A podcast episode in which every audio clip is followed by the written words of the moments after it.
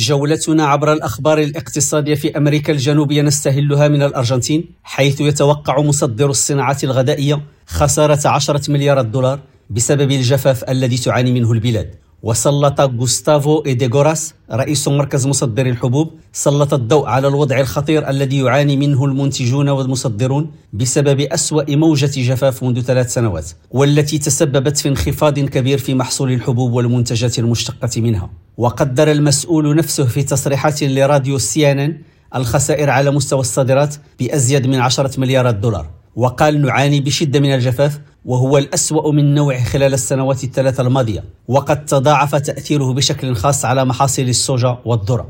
وإلى البرازيل حيث سجل البلد عجزا في حسابه الجاري قدره 8.8 مليار دولار في يناير الماضي.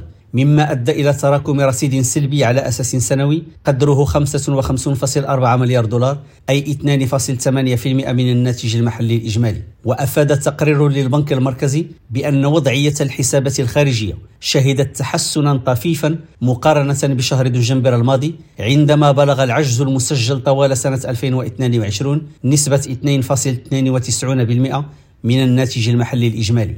ويمكن تفسير هذه النتيجة جزئيا بالفائض المسجل في الميزان التجاري في يناير الماضي حيث بلغ إجمال صادرات البلاد 23.3 مليار دولار مقابل واردات بقيمة 22.1 مليار دولار. رشيد ماموني ريم راديو بوينوس ايرس